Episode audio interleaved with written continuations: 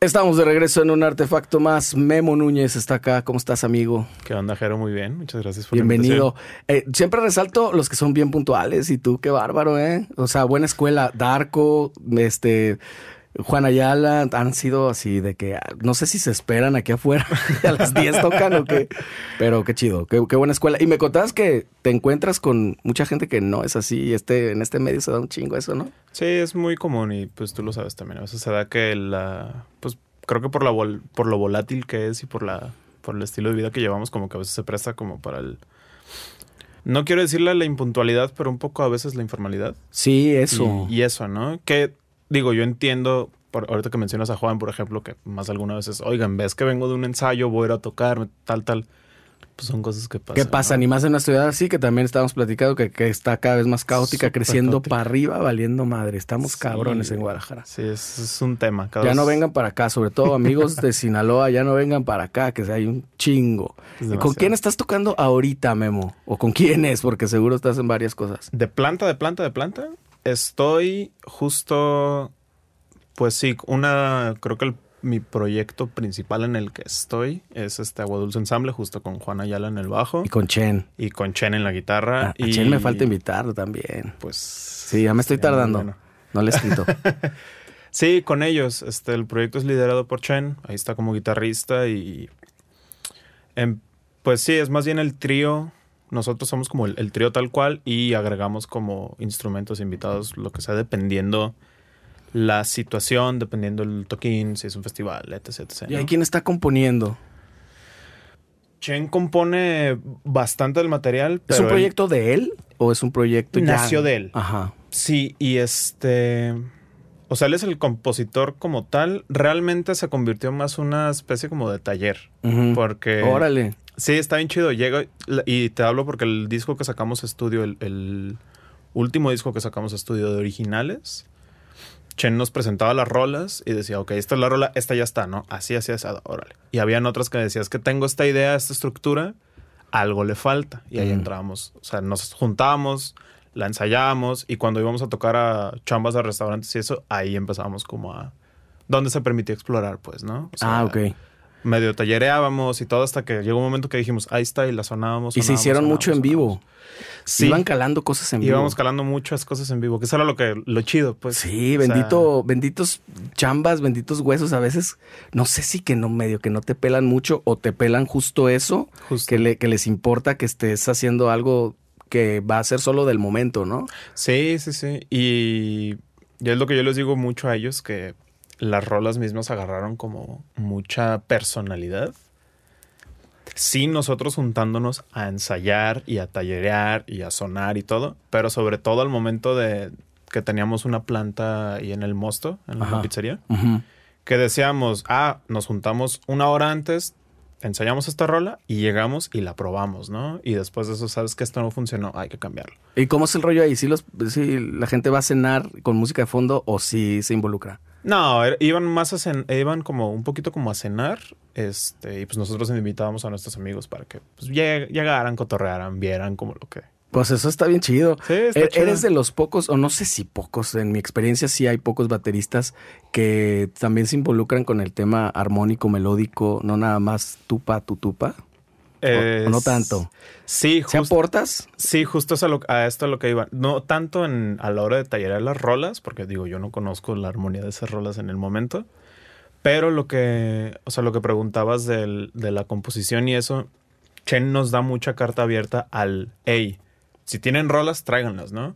Entonces, en este disco que sacamos en noviembre, que se llama Reconstrucción, ya va a ser un año, de hecho, este, sí nos dijo, ¿saben qué? Me gustaría que cada quien metiera una rola. Entonces Juan metió una rola de él, yo metí una rola mía y Terry, el trompetista que grabó, este metió una rola de él. Ah, mira qué chido. Y en este disco que vamos, que estamos como trabajando ya de estudio, como el Agua Dulce 3, versión estudio, ahí sí yo estoy un poquito más involucrado con el tema de yo voy a meter un par, dos, tres rolas más, este, ayudé un poquito como a Chen, he estado ayudándolo como a, a pulir cositas que a lo mejor yo escucho que digo, oye, que, y si hacemos esto en las rolas, ya la manera de la composición, pues también.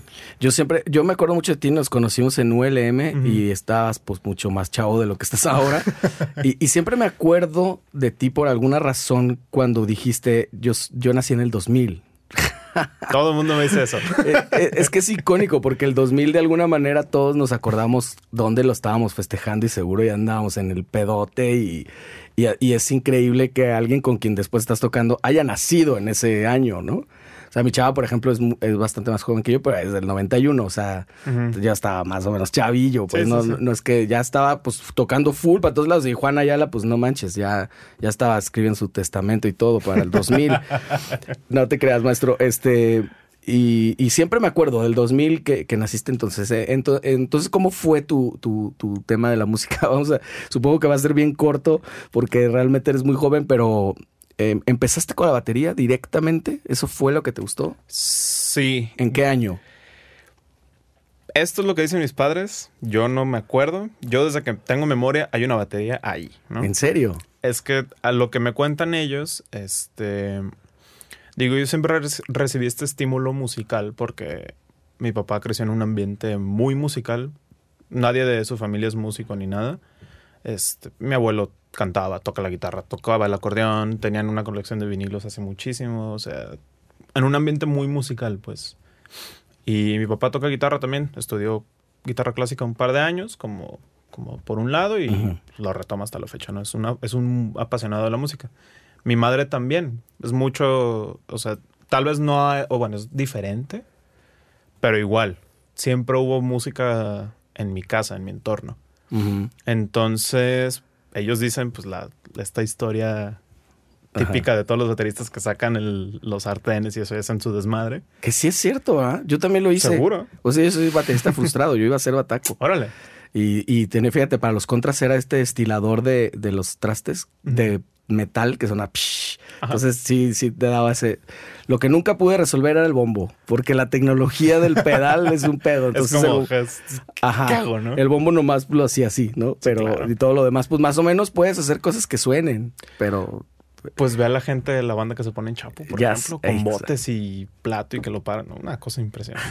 sí, increíble, es una cosa Buscándole. Entonces, esa fue la misma historia con sartenes y toppers. Sí, es esa historia y, o sea, dice mi madre que yo tenía dos, tres años. O sea, estaba morrito, morrito. Y no solo eso, que por ejemplo, para entretenerme, y esto es no tanto el instrumento, sino igual la, como el estímulo que me ponía MTV y pues yo estaba ahí sentado viendo MTV. Entonces, pues crecí con todo MTV 2000 años, ¿sabes? Y todo el, pues todo el día, además, pasaban música. Ponle, ajá. O sea, cuando MTV era un canal de música. Ajá, todavía sí. Y este, pues que a veces prendía el estéreo y ponía una canción yo que me gusta. Como cosas así, como bien puntuales, ¿no? Y bien morritito. O sea, apenas tenías poquito caminando. Ajá.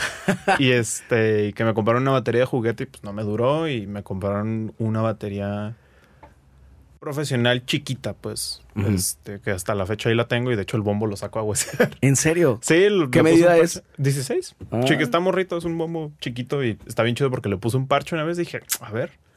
Lo afiné, le puse un parche y ahí está. Funciona. Funciona chidísimo. Tu primera batería real. Ajá. Ah, qué loco. Y duré como desde los tres años como hasta los ocho con esa batería. Y después conseguí un set un poquito más grande porque pues yo ya había crecido y demás, ¿no? O sea, lo, lo diferente a lo mejor en todas las historias que he escuchado es que acá no había duda. Desde el principio fue, claro, pues Memo va a ser baterista, güey. Sí, Dos años, a, algo ahí. a huevo ya pensaban eso. Y la gran ventaja que tuviste es que tus jefes también ese acercamiento a la música y esa apertura. Yo conozco a tu papá y sé que siempre ha estado muy involucrado en tu carrera y como que sí está también muy interesado para que vayas avanzando y como que vio además un talento pues ahí muy natural que a veces digo, por un lado, no, no, está mal, pero a veces es más que se aferran los chavos a que tengan talento. Has visto seguramente eso mucho. Sí, y en mi caso, y esto lo he hablado también como con ellos más de alguna vez, me acuerdo, tengo este recuerdo como bien puntual cuando mi papá me dijo, oye, ¿no te gustaría tomar clases? Porque lo que yo sabía era nomás de que un par de ritmos y ya, ¿no? Tan, tan. Y me acuerdo que un día fuimos al centro Y me dice, mira, aquí está la escuela de música. Y nos metimos a la escuela de música de ahí del degollado, Ajá. del UDG. Y él me dijo, yo estudié aquí un- unos años, ¿no? Sí, Mm. el profesional medio era en ese entonces y luego se salió. Y este, dije, va. Y me metió al taller infantil de los domingos. Así me acuerdo perfectamente que dije, sí, a ver qué onda. ¿Qué edad tenías ahí, Memo? Ahí yo tenía siete años. Ujú. Y, y sobre todo lo hablé con, con ellos, más alguna vez lo he platicado y mi madre, sobre todo mi madre me decía, pues, te metimos ahí porque sí te gustaba y para que hicieras algo. Ah, claro. Porque... Una especie de guardería también. Sí, o sea, y sabes, sobre todo porque hasta la fecha yo soy muy gamer de corazón. Ujú. Pues a mí me tocó crecer con el boom del internet, con el boom de los videojuegos y todo. Y pues yo hasta la fecha, si no me, si no me pongo un tope, ahí me puedo quedar horas. ¿En Entonces, serio? Sí, sí, sí. Si tienes un problema. No quisiera decir un problema, pero soy muy fan. Este, y para evitar pues que estuviera ahí todo el día, me metieron un tiempo, me metieron a- al karate también, como entre semana. Y los domingos, pues a clases de música, ¿no? Que me gustaba mucho también. Y pues fun- funcionaba como un, pues una actividad que hacer, ¿no? ¿Y tu personalidad cómo era? O sea, fuera de lo de la música. ¿Eras hiperactivo? O sea, Todo ¿no? lo contrario. ¿Todo lo contrario? ¿Eras más bien así como tranquilísimo o qué?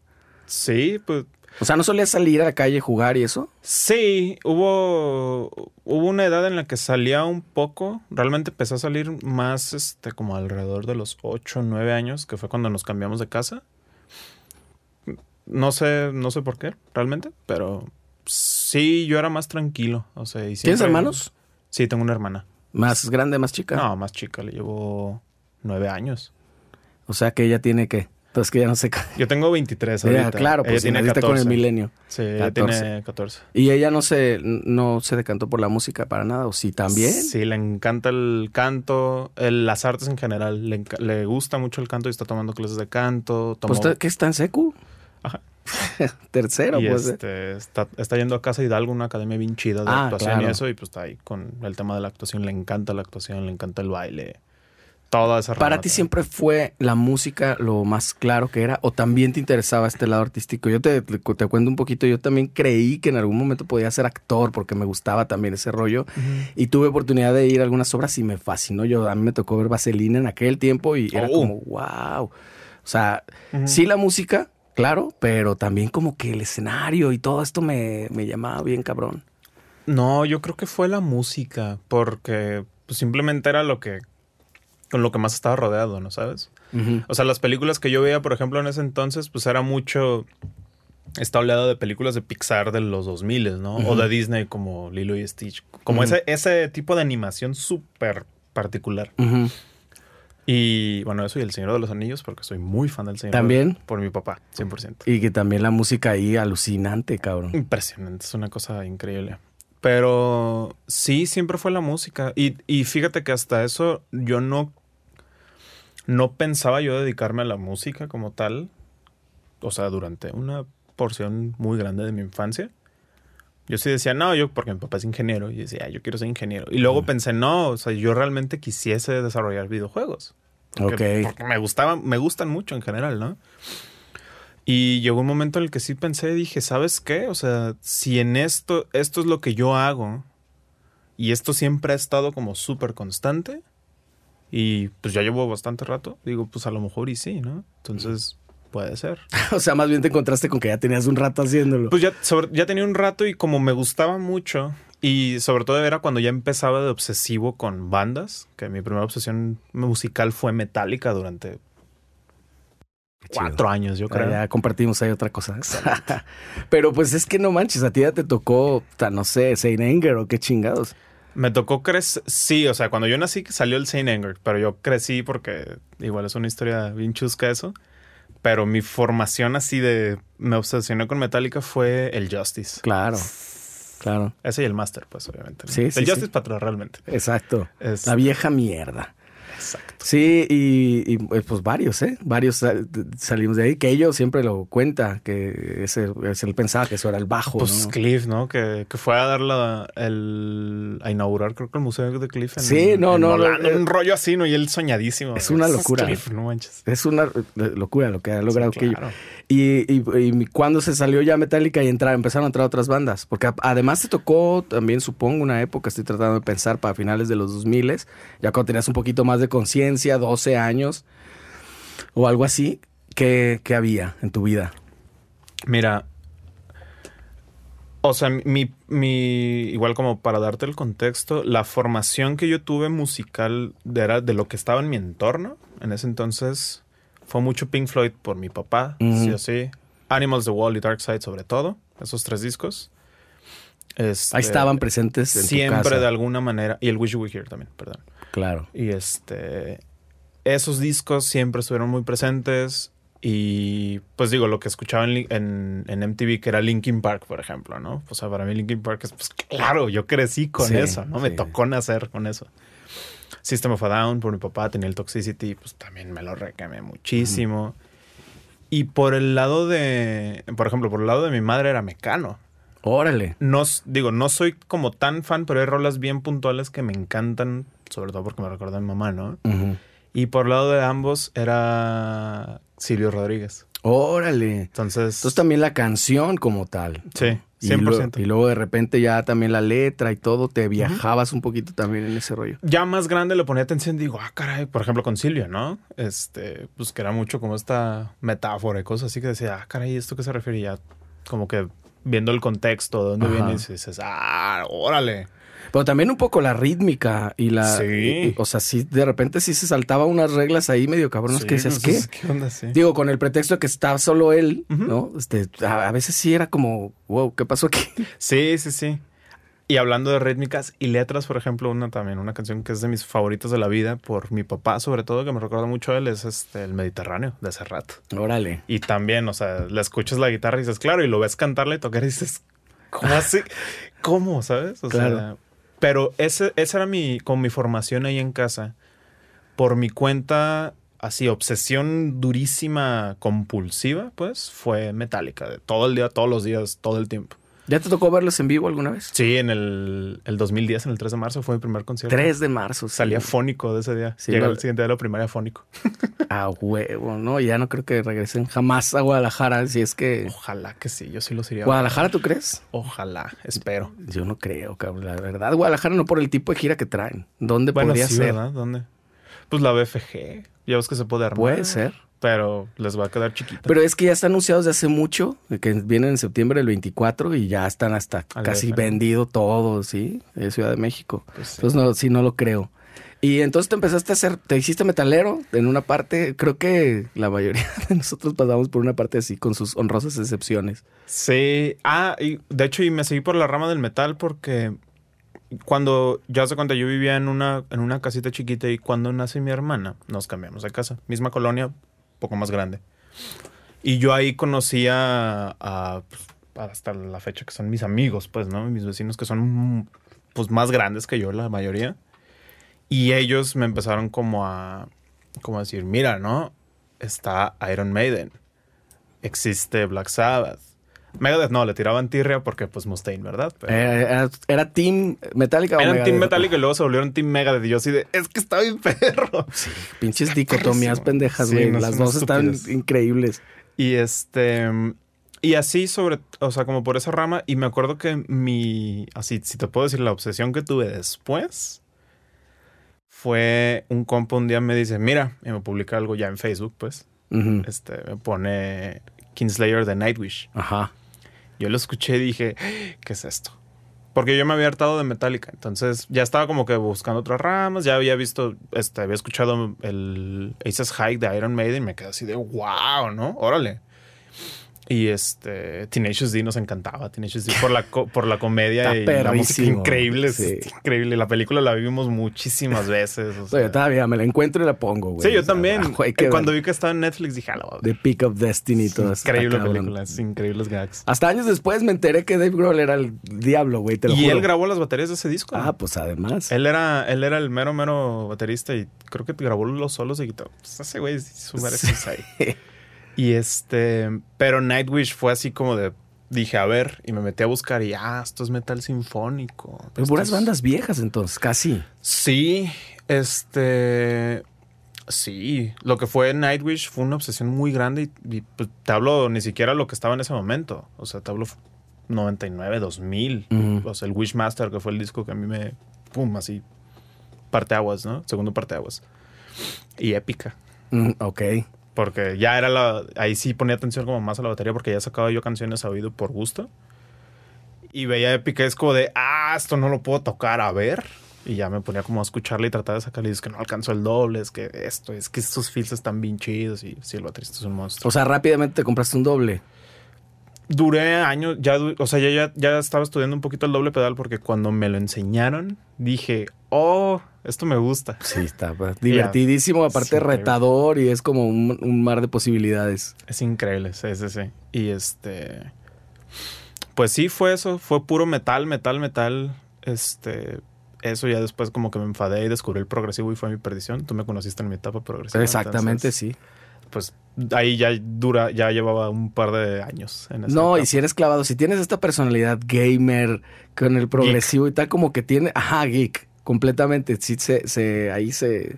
Mala o sea, onda. Por eso también, ajá, como que tiene mucho que ver esa, esa personalidad, va con todas esas Sí, como güey. detalles, güey, ¿no? Casi todos los que les gusta Tool son gamers o algo así. Sí. Son nerds. razón. Sí, pues sí, es que es música nerd, de alguna Sí. manera es es estarla descifrando, es muy... 100%. Yo sí, no, ahí sí, fíjate que nunca fui muy, muy, muy fan, porque es como muy, eso, muy, clavado, muy matemático y muy así. Sí, sí. Este, muy pretencioso incluso. a ¿Cu- cua- veces. ¿Cuándo metiste, cuándo te metiste a la ULM? Yo entré en el 2015, en septiembre. Saliendo de secundaria entré. Tal cual. Directito. Eh, eh, ¿También te llamó o les llamó en tu casa el tema de la prepa de la música? Sí, yo tenía, tengo un amigo hasta la fecha que estuvo en ULM. A lo mejor lo conociste, es este Carlos, Daniel, Sí, claro. Los Huxleys. Claro. Pues él es amigo del, él es hijo de un ex compañero de trabajo de mi papá. O sea, yo lo conozco desde que yo estaba morrito. Ok. ¿sabes? Como primillos. Más o menos, ajá. Y él me, o sea, él me dijo de que, ah, pues estoy estudiando acá. Y dije, ah. Y al momento de buscar preparatorias, eh, pues ya saliendo, casi saliendo de secundaria, pues dimos con la ULM, dijimos, está en Chapu. Fuimos, conocimos todo. Yo ya conocía a Daniel Kitroser por fuera, pues. Entonces, este, ahí como que él también me platicó un poquito. Porque tu papá también estuvo, o sea, estaba tan inmerso también en la música, pero también en la movidilla, ¿no? Conocía músicos y eso. Pues él me, me empezó a fomentar mucho a empezar a ir a ver este, pues, música en general y sobre todo la escena local y esto fue gracias al ciclo de jazz, el, el de Carlos de la Torre, del 2014-15 que estuvo organizando Daniel justamente. Órale. Daniel y sus hijas eran amigas de la primaria de una prima hermana mía. Entonces hizo, hubo este vínculo y fue como de, ah, órale, Daniel, que no sé qué, pues, o sea, años, ¿no? Y empezamos a ir al ciclo de jazz. Ahí yo, pues ahí yo vi a todo mundo antes de, sin saber quién era, ¿no? Ahí yo vi a Omar, me acuerdo, con Kingsmith, la fue el primer toquín que vi, creo. Este, vi a Archie con, con New Jazz Funk en ese entonces, ahora es New Jazz Trio, o sea, me tocó ver a, a los Smoke Rings con Moni Zuluaga, me tocó ver a Natalie Brooke tocando el, el, el clari con esta onda que traía de, Kles- de Klezmer. Ujú. Como varias ondas así, ¿no? Y llego a la OLM y todo y con Dani, porque él nos decía que daba clases ahí. Y me doy cuenta que ellos pues, son los que están ahí en esa escuela. Dije, ah, y vimos el plan de estudio. En ese entonces hablamos con Oscar, les platicamos qué onda y, y, pues nos convenció. El hecho de que fuera preparatoria y carrera técnica Sí. No es sé. que ese, ese concepto increíble. que está bien chingón y operativamente fue un desastre, pero, pero el concepto estaba bien perro. ¿Sí terminaste ahí o no? Terminé el, ah, más o menos. O sea, terminé la prepa, pues, eso sí. Eso sí pudiste. Sí, poco por fuera. Y ya como por mi. Ajá. Es a lo que me refería, con que operativamente estaba raro. Sí, y Sí. me- sobre todo me tocó el cambio este a medio digital que no funcionó y cambiaron semestre. Entonces yo me quedé así de. Tengo ahí una constancia de estudio por ahí. Ok. y, y la, sí, la, la carrera técnica, pues no. No, Se quedó. tal título no. Pero igual no te agüitó, o a tu jefe sí le agüitó. Fíjate que no, porque para entonces. A ellos lo que les interesaba era la prepa. Más allá del título de carrera técnica era la prepa. Y como yo vi que de plano ya no estaba como funcionando el tema ahí de la prepa, pues yo sí les dije, ¿saben qué? Ya nada, yo pago mis exámenes por fuera. Y yo me aventé la prepa ya como unas 5 o 6 materias ya yo por mi cuenta. Pero pues para entonces ya había, ya había sacado provecho del- de las conexiones de ella, estaba tocando y estaba haciendo como otras cosas. Entonces como que se dijeron de, pues, ¿Crees que eso fue lo más, es lo que más rescatas de ese tiempo de la escuela? 100%. O sea, sí mucho la formación que tuve, no tanto instrumentos, sino, o sea, en otras ramas, pues, desde, o sea, pues, tú te acuerdas de todo el cuerpo docente desde entonces, Ujú. ¿no? O sea, un increíble cuerpo docente. Pero sobre todo el hecho de que gracias a que yo estuve ahí, empecé a tocar, porque, pues sí, o sea, me empezaban ya a jalar, ¿no? Sí, eso es lo que yo veo, que fue un gran acierto y que fue involuntario sin duda, porque pasó naturalmente, fue una comunidad que se se estableció hizo. casi desde el principio y que todo el mundo se empezaba a invitar. Entonces era, era un, que le llaman ahora networking. Era el- O sea, era una red, pues ahí de que todo el mundo, y veías a, a alguien y luego, luego ya fulano está tocando con no sé quién, fulano le hizo una canción a no sé quién. Exacto. Y eso está poca madre. Y sobre todo porque antes, ahorita ya hay varias escuelas, ¿no? Pero antes era o clásico y era a la música sacra o a la UDG. Sí, claro. Y luego o estaba la OLM o Fermata, que pues Fermata ya nadie confiaba en ella. Entonces, en la OLM como que todo se concentró al punto en el que pues ahorita digo, yo sigo tocando con gente que conocí ahí hace 8, 7, 6 años, ¿sabes? Claro, sí, sí, sí. Entonces- y, y hay un montón de proyectos. Yo siempre digo que el promedio es alto, a como pasa en las escuelas regularmente y sobre todo las de arte. Es, yo no digo por poner un pinche número, pero se me figura que de 10, Ujú. 3 o- se dedican a eso. Y acá no, yo creo que de 10, Varios. 8 se dedican a eso. Es Sí. muchísimo. Pero, o sea, a donde voltees, hay alguien que estuvo en la ULM. Siempre, sí. Justo. Por lo menos hoy, ¿no? Ujú. ¿Y con quién empezaste a tocar ahí? ¿Quién fue quien primero te llamó? Omar Ramírez. Ah, ¿qué tal? Yo estaba en segundo cuatri y pues era blues, ¿no? El primer ensamble. Sí. Y en chinga me dijo, oye, ¿quieres jalarte otro ensamble? Tal hora. Órale va, de blues. Y me dijo, Kyle Albertón un martes, te me introduzco con los villanos y te sientas a tocar una rola. Los voy viendo, dije, a huevo, son Naranjito Blues porque yo los ubicaba de morro. Pues yo- yo, los veía cuando eran Naranjito y en Chapo. Sí, que tenían esta onda que hasta ponían stenciles así de, de, de, eh, graffiti en la calle. Esto se me hacía alucinante Está- a mí eso, estaba bien A mí chingón. se hace increíble y yo sí creo que son una gran parte de la historia musical en ese entonces underground de Guadalajara. Claro. O sea, durísimo y se hicieron de un público increíble y ya después caí en cuenta que ahí yo llegué a ver a Víctor, a George, a Iván. Sí, pues es que 100%. era como el taller obligado, el que todo el mundo había que llegar, pero para además, pues digo, desde muy morros le entendieron bien, Le- cabrón. Le, supieron hacer muy bien. Y este, y fuimos al Bertón una vez y me acuerdo que los vimos y le dije, papá, oye, esos son naranjitos, ¿no? Porque vi la Explorer de Javier. Dije, no conozco a nadie que tenga un Explorer. Y que toque blues. Y que toque blues aparte, ¿no? Sí. Y ya, pues una vez me, o sea, este Omar me introdujo ahí con ellos, me atrapé, toqué una rola. Y les gustó y luego volví a ir otra vez. Y Abraham me dijo, oye, ¿te vas a atrapar? En chinga se acordó.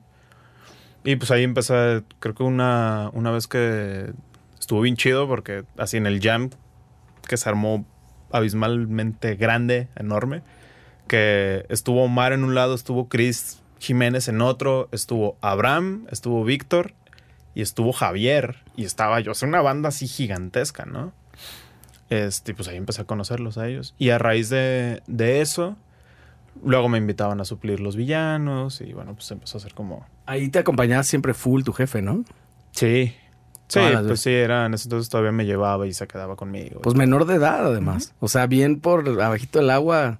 No era de que si llega ayuntamiento o algo te escondemos en la oficina. No, pero ¿sabes qué? Sobre todo cuando empezaba a tocar es... Porque con Omar empecé a tocar y todo y después me empezaron a jalar mucho los villanos y tocaba mucho en restaurantes con ellos. Ay, cero pedos. Ajá, hasta que una vez tocamos en el Scratch. Ahí sí fue como de. Sí me dijo, pues métete con el bombo. Y yo ya sí llegué cargando el bombo y, ah, ¿qué onda? ¿Qué onda? Y ya, ¿no? Pasé. Y no me habían dejado entrar una vez que yo quería ir de oyente. Claro. Porque, pues, Sí, pues es que te veías muy morro. un morrito, sí, Ajá. sí, sí. Qué chingón. eh, Eso estuvo muy. Fue un- una época, además, una escuelota. ¿Cuándo te empezaron a pagar? O, no, hasta la fecha no te pagan. No Nah, sí. Mi primer sueldo así como músico, mi primer paga por músico fue a los 16. Qué chingón, güey. No, hombre. Yo, me acuerdo haberlo recibido y digo, oh, qué chido. Y lo que fuera es así como, güey, ya estoy del otro lado, ¿no? O sea, Sí. ya, ya, ya estoy viviendo de la música. Exacto, pues un- uno. Digo, ahorita todavía vivo con mis padres y todo, pero a mis 16 yo digo, ¿qué hago? Pues voy a la prepa. Traigo 500 dólares en mi cartera, ¿no? No Ajá. manches, sí, claro. O sea, y ganados, además, Tocando. tocando. Exacto. Saben riquísimo, cabrón. Sí, el primer pago es como de. ah, excelente. Cuando que, eh, te empezaste a pa- pasar a muchos proyectos, hiciste proyectos personales o con compas más, siempre has tocado con gente más grande, güey. Ahorita Mm, estás tocando con gente de la edad de tu jefe, Sí. prácticamente. sí. Pero en algún momento hiciste una banda así como de con tus contemporáneos. Nunca. Nunca. Nunca, porque yo me. Yo estaba en una banda en ese entonces, en, en la ULM, se llamaba Gregora de Rock. Bien Ujú. chida, igual con gente más grande que yo.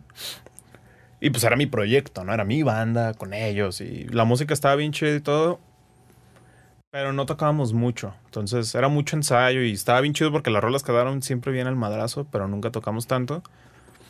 Y a mí me empezó a llamar no tanto la onda del hueso, hueso, huesear, sino el hecho de esa adrenalina del, por ejemplo, con los villanos, de, ah, toma estas cinco rolas, ¿no? Y yo sí, de, eso no vamos a tocar en dos horas. Nah, ahí vemos. Y pues curtirse en colmillo, ¿no? De, güey, ¿qué es? Es un funk que hay parones. Yo te aviso. O sea, si estar así trucha. Eso me empezó a llamar un chingo de, pues esa adrenalina, ¿no? Del, del colmillo y de que te volteas, te, pues a ver cómo le haces, pero te acomodas, ¿no? Y y pues no, duró un ratote. O sea, después de que esa banda, como que por causas naturales se deshizo, duró un rato, no tanto en proyectos, sino que pues que un hueso, que hueso, que hueso, que hueso, alguna vez para grabar. Pero sobre todo el estar tocando en vivo. Y, y sobre todo estar, o sea, ser como el, el suplente de confianza. Ajá. Pongámoslo de esa manera. Que hasta la fecha soy mucho como, hago mucha suplencia, pues. De, de distintos estilos. Sí, no, ahorita ya no tanto, ahorita ya estoy más de base como con varias gente y eso, pero pero sí de repente sí me Porque pasa mucho esto. Hay pocos a los que se les puede llamar, sobre todo bateristas, quiero decir, a los que se les puede llamar para todo. O sea, hay quien dices, para versátil está fulano, para rock mm, este, para blues más bien aquel, ¿no? O sea, uno que pueda cubrirte lo que sea, está difícil. Creo que pienso en Archie, puede ser uno de ellos. Archie es uno de los, sí, Este, 100%. pero casi no. O sea, hay, hay gente que, que, que no, que, que trae como del- la pegada esta yace- yacera y güey, no, acá o son- rockera o de otro, ¿no? o como super- muy de algo. Exacto, o super rock y para tocar jazz, güey, olvídalo. Y al revés, tal Sí. cual.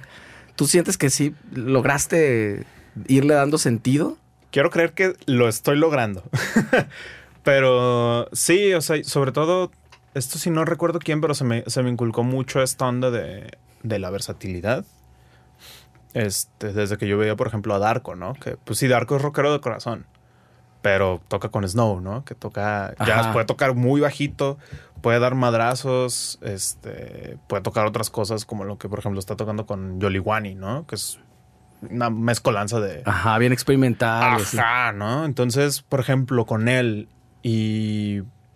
Y aparte de que me empezaron a llamar como otros géneros cuando salí del metal un rato. Ahorita regresé otra vez, desgraciadamente, pero. ¿Por qué desgraciadamente? No, no es, broma realmente. o sea, no, es, no es nada en contra del metal. Y ahorita me cuentas qué estás oyendo ahorita, ¿no? Cuando pasemos a la música actual. Pero se me inculcó mucho esta onda de la versatilidad. Y a la par de con del OLM, yo entré con Archie a tomar clases.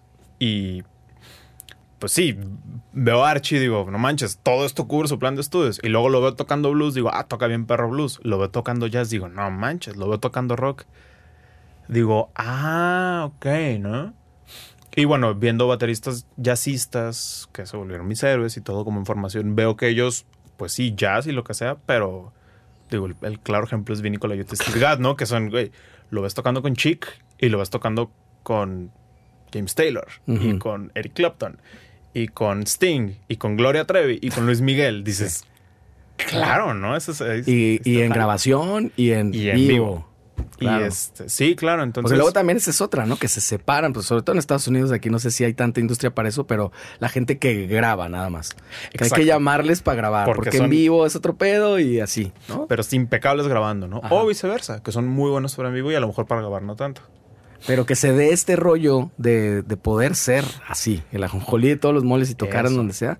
Eso es por lo menos la aspiración tuya. Sí, y eh, sí, definitivamente sí. O sea, es una de las aspiraciones y creo que he estado en situaciones muy afortunadas en las que he podido, o sea, tanto estar como preparado o por lo menos ya tener una especie como de, de desarrollo en mi oreja, pues que digo, eso sigue todavía, de haber escu- escuchado, si bien no la gran variedad de géneros, pero sí haber escuchado como de, ah, ok, así se toca, por ejemplo, el blues, ¿no?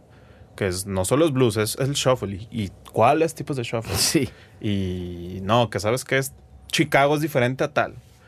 O de... Hay muchos géneros, el blues es uno de ellos, que son medio vituperados en el, en el sentido de que, pues, ¿qué, güey? Pues son 12 barras, listo, está súper fácil. No, Mucha gente piensa eso, ¿no? Sí. Y tiene este rollo de, eh, de estilo, de interpretación. Depende de las zonas como se toca, como la cumbia, ¿no? Ajá. Tal cual. O sea, es- depende de donde estés, es como suena y cómo se toca y el feel que se le da. Exactamente. Sí, pero, o sea, como eso, ¿no? Que.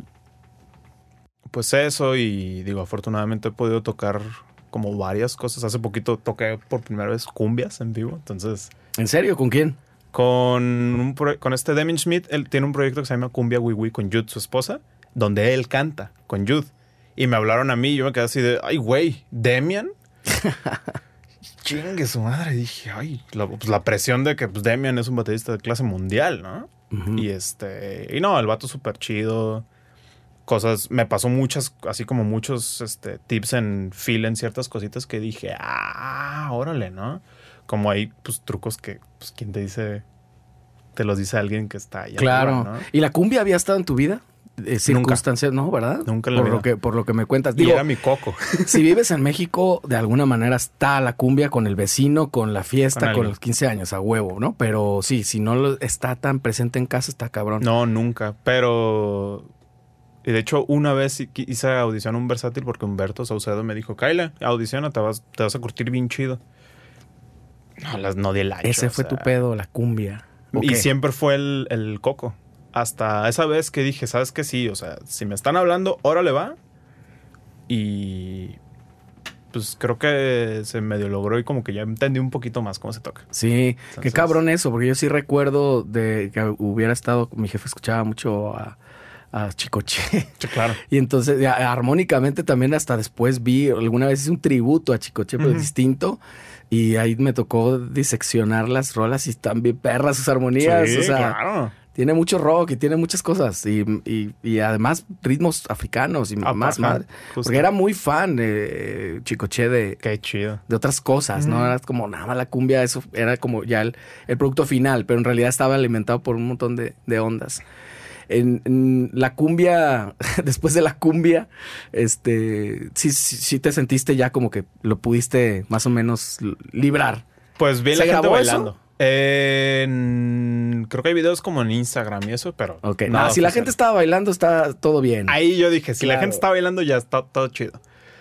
Pero sí, o sea, desde eso que fue el último hasta creo que toqué tocados de hip hop. Ahorita pues estoy tocando más como RB, como soul y eso por la gente con la que estoy tocando. Sian ya siendo una de ellas, por ejemplo, Ajá. que ya estuvo aquí. Qué chingón, eso, lo, lo ya está bien perro. Bien Y su perro. proyecto está increíble. Es también. súper talentosa y está muy, muy original y muy chingón, muy interesante. Muy increíble. ¿Grabaste sí, sí. con ella o...? Eh, no. Eh, bueno, graba, o sea, grabamos un par de sesiones ya en vivo. De hecho, hoy viernes salió un acústico. Órale, hay que ir a checarlo. Chéquense, chéquense la- el trabajo de Cian ya. Está por Café Garabato también. Y Ok. este, pero no, más bien fue en vivo. Y también yo escuché la rola y me dice, oye, ¿qué onda? Yo dije, "Pu- claro, o sea, por supuesto. Y ya montándolas con las secuencias, hay rolas que digo, no manches, estas rolas, o sea, pegan, es un madrazo en la cara del, del pues del arco, ¿no? Del-. Pero pues eso, o sea, una vez toqué con, la única vez que toqué con ellos tuve la fortuna con Juglares y Locos, abriéndole a Nacho aquí en el C3 y fue como de wow. Esa banda también le iba muy bien. Muy chido. Sé qué. ¿Y qué, qué pasó con ellos? Creo Por que el More y Brenda se fueron a Vallarta y pues ahí como que... Pararon ahí todo el rollo. Sí, claro. Andan en una luna de miel eterna. Sí.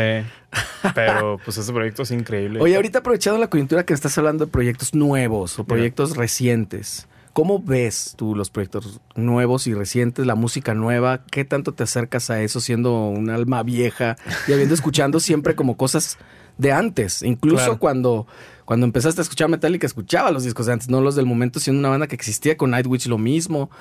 Eh, a mí me pasa eso, tengo esa sensación de, de ver proyectos tan cabrones, tan bien hechos como el de Cianya. Y, y te metes y ves los oyentes. Y ayer estaba con Lucas o platicando eso. Y los oyentes como que no reflejan en realidad, Claro. perdón, la, la, la, mm, calidad que tienen. Y como que estamos más perdidos que nunca. Una canción en un océano de canciones. Richie decía, eh, Richie Arriola, eh, estás eh, perdido en un océano de canciones. Es una canción metida en una botella en un océano, pero además la gente no se quiere meter al océano. Nada más quieren agarrar una botella, entonces van a agarrar y hay muchas botellas en el océano mi- millones, Y hay sí. la, la que les tengan más cerca y esa es la agarran. Entonces, yo creo que está incluso más difícil que antes, que antes que tenías que hacer un disco, meterte en un estudio y todo, Claro. porque ahorita, pues eso, eres uno entre millones. Un millón. ¿Cómo lo ves? Para ti, una percepción de alguien de 23 años. ¿La industria o, la, o el tema de los proyectos? Porque Las dos cosas. la industria, el pedo, cómo, qué, qué tan difícil, qué tan fácil. Hablando como de proyectos, primero como de, de música actual y eso, digo, mi acercamiento hasta hace unos un par de años, como que dije, ¿sabes qué? O sea, sí, mucho metal, mucho fusión, muchas cosas de nicho y lo que sea, pero pues, ¿qué está pasando también, no? Y creo que una de las cosas con las que más conecto es con la música electrónica, específicamente con, un, con géneros muy específicos como el dubstep. Skrillex fue mi secundaria. Ah, Perdónenme, pero Skrillex fue mi perrísimo. secundaria. Está increíble. El, el disco, uno de los últimos que sacó, dices, güey, esto, esto está increíble. La producción, el diseño sonoro, todo, ¿no? Y, o sea, más modernas, tanto. Yo me voy un poquito más hacia el, como hacia el RB, hacia el soul, como todo eso que se deriva del neo soul 2000 Ujú. llámese Georgia Smith, llámese, llámese este Anderson Pack, como toda esa camada, ¿no?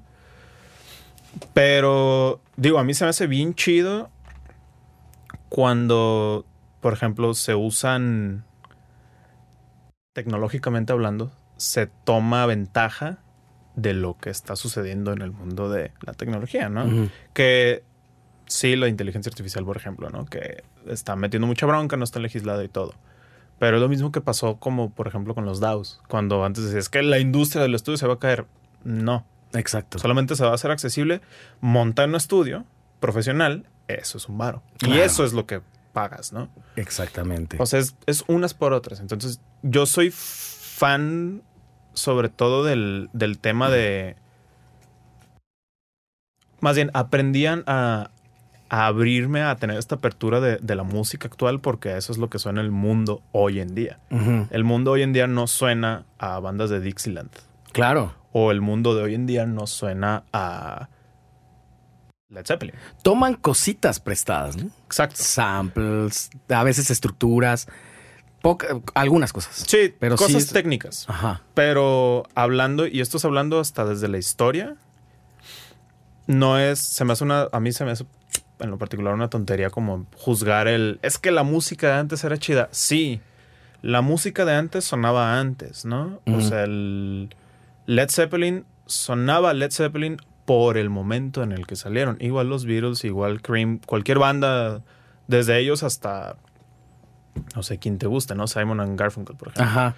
Todos ellos suenan a su época y está bien chido y hay bandas que trascendieron esa época e innovaron, pero la música, como cualquier arte, es un reflejo del mundo actual. Así es. Entonces, No, y habría, y habría que separar, porque si dices la música antes era chida o el rock antes era chido, porque eh, eso pasó siempre, ¿eh? siempre. Obviamente a mí no me pasó, pero, pero los señores de aquella época decían, los Beatles, eso no es música. Led Zeppelin es guácala. Eso que, porque previamente tenían otra idea de la música.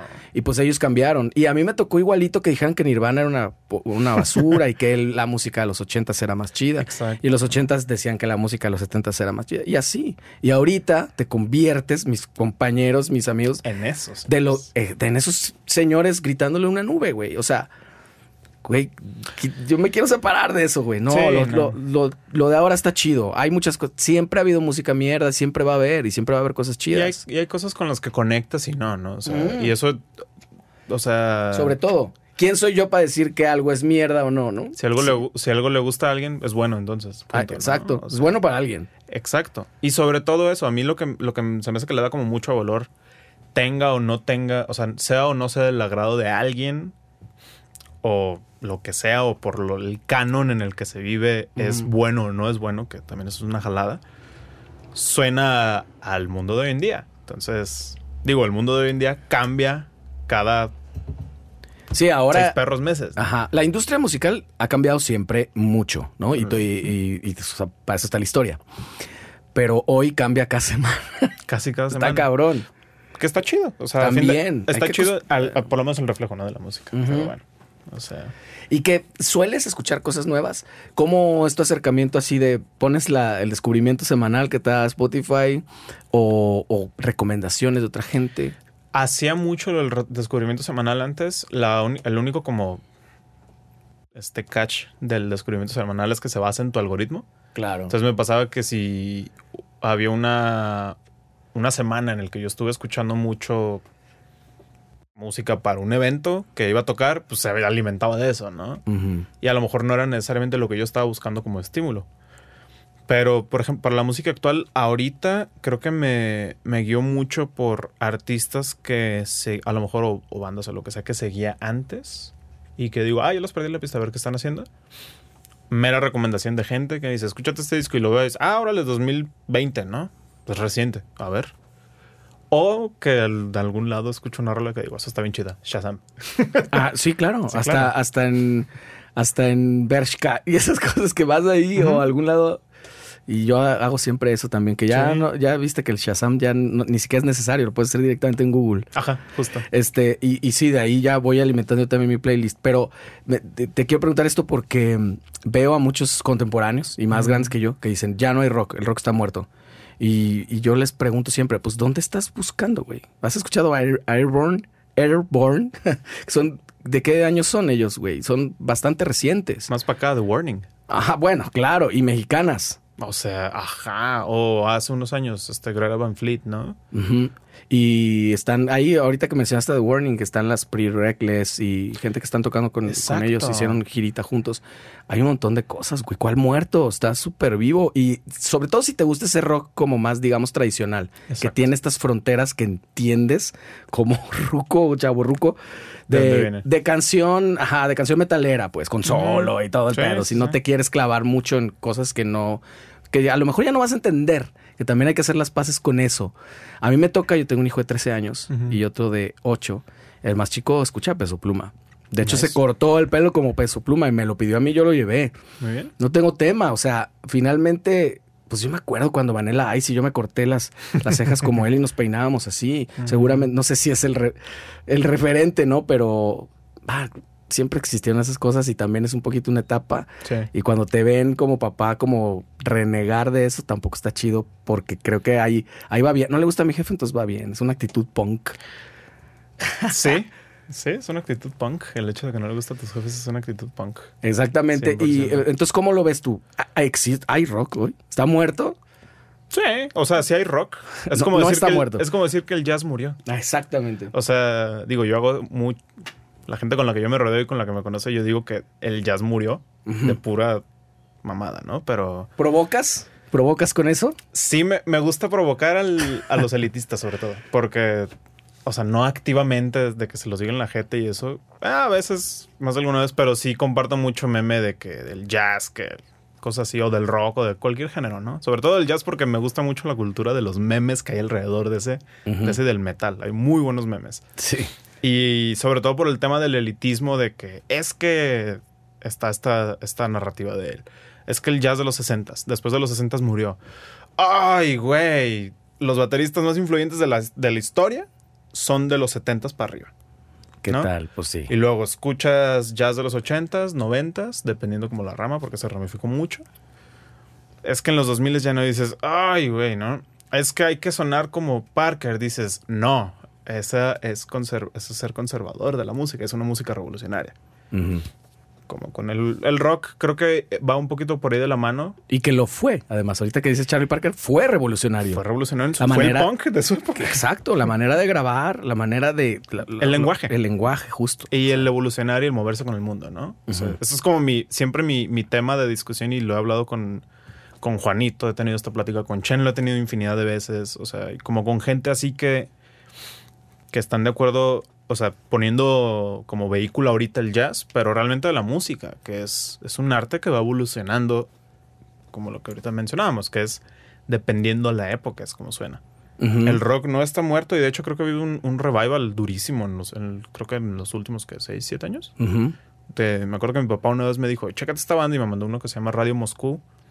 Guitar trío, el bajista trae fuzz y un Rickenbacker. Ok. Y así el baterista bombo 24, así todo. Dices, claro, estos güeyes es Stoner Garage Rock se- 60, 70, ¿no? Así. Y fuzz altísimo, sus gabinetes Marshall así gigantescos. O sea, de los, los ves, dices, suenan fuerte. Claro. Y claro. tocan bien chido, o sea, están bien chidos. O ves a The Warning, por ejemplo, que para mí yo, yo los vi, los- vi un video pues, y quedé como así enamorado del, del show que hacen, de la, de la presencia, y sobre todo del que es genuino el... Nosotros nos gusta el rock y el hard rock y como todas esas ramas, y lo tocamos porque nos gusta, punto, ¿no? Exacto.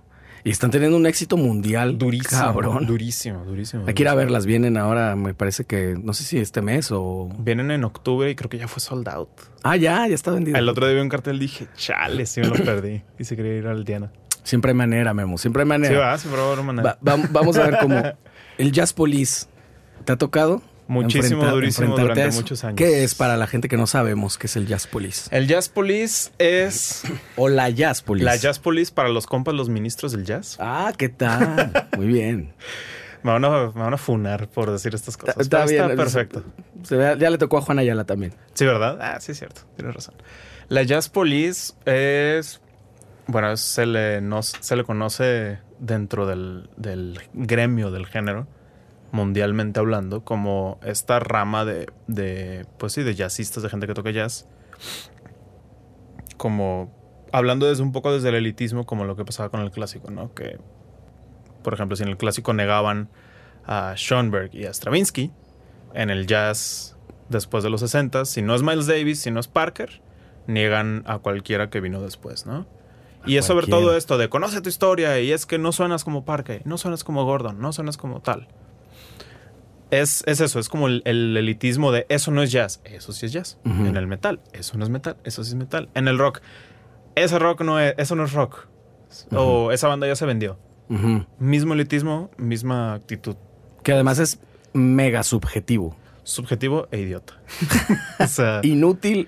y- de nada sirve criticarlo. Entonces, la Jazz Police, sobre- o sea, y, y sobre todo hablando de la- del tema de la Jazz Police, la, la- como el argumento que dan siempre es el tema de, de es que no suenas así, eso no es jazz, ¿no? Y dices, ok, estamos en el 2023, pero quieres sonar como un saxofonista del 52. Chido, está bien perro porque es historia y de ahí se aprende. Pero mira a cada, a cada, por hablando de saxofonistas, ¿no? Mira a Parker, ¿quién vino después de Parker? Coltrane, Dexter Gordon, Sonny Rollins, ¿no? ¿Quién vinieron ¿Quiénes vinieron después de ellos? Michael Brecker. ¿Quién vino después de Michael Brecker? Ahorita Chris Potter, por ejemplo. O sea, dices, sí, claro, ellos conocen la historia de lo que se hizo hace N cantidad de años. Pero ellos no se arraigan a esa historia. Ellos lo que quieren es, en su caso, hablando de ellos como instrumentistas, empujar el instrumento, ¿no? A nivel baterístico también. Que Ves- evolucione, que avance. el jazz es una música revolucionaria y se tiene que, no se tiene que entender, se tiene que recordar que el jazz nació desde uno, desde la opresión, como música de protesta, como lo que es el hip hop, como lo que ha sido el punk. O sea, es el. Ah, nació de un, de un lado de protesta, que era nosotros venimos. Nosotros afroamericanos venimos de tocar en un evento para blancos. Nos vamos al Harlem a las 2 de la mañana a llamear. Y no solo a llamear, sí a explorar, pero a desquitarnos tocando. Entonces viene desde la protesta, viene desde la, desde, desde la opresión, ¿no? Como minoría. Entonces se niega esa, no se niega esa parte de la historia, se da por sentado, pero o sea, ellos estaban siempre buscando qué había más allá. Por eso cada hay unos años bien claves en la historia, por lo menos del jazz y de la música también, pero del jazz sobre todo, unos años bien claves que fue un claro, este es un antes y este es un después. Y eso es lo que pasa con el tema de, la Jazz Police, que niegan. Ellos están tan arraigados en es que quiero ser como Parker, quiero ser como Coltrane, quiero ser como Brecker. O llámese instrumentista de la, de la elección. Que en vez de, o sea, de, de entender el lenguaje más allá de sonar como ellos, en vez de hacer eso para moverlo hacia adelante, para ver qué sigue, es, es que si no suena Parker, no es. Sí. explico? Y es mega conservador, como dices. Es una se volvió una, una cuestión conservadora cuando era, era una música de revolución. Todavía lo es. Hay bandas y hay, hay este, músicos que lo siguen haciendo y que hacen ambas. Dicen, claro, por nostalgia, mi cuarteto acústico y música así. Dices, órale, va. Y tienen su proyecto este, haciendo otras cosas, ¿no? Que no está mal tampoco querer sonar a alguien. Y está chido y, y todo. Lo que no está chido es minimizar y quitarle valor al movimiento que se está haciendo. ¿Por qué? Porque se están buscando cosas. Claro. O sea, se buscan cosas. Como en cualquier género que se buscan cosas que empezó como, como un género de revolución, de evolución, vaya. Pues es normal que te topes con pared. El tema es cuando se, se convierte este elitismo de, de si no conoces la historia, tal, ok, va. Es que si no suenas a Parker, no. No, güey, o sea, no va. Y en Guadalajara hay Jazz Police.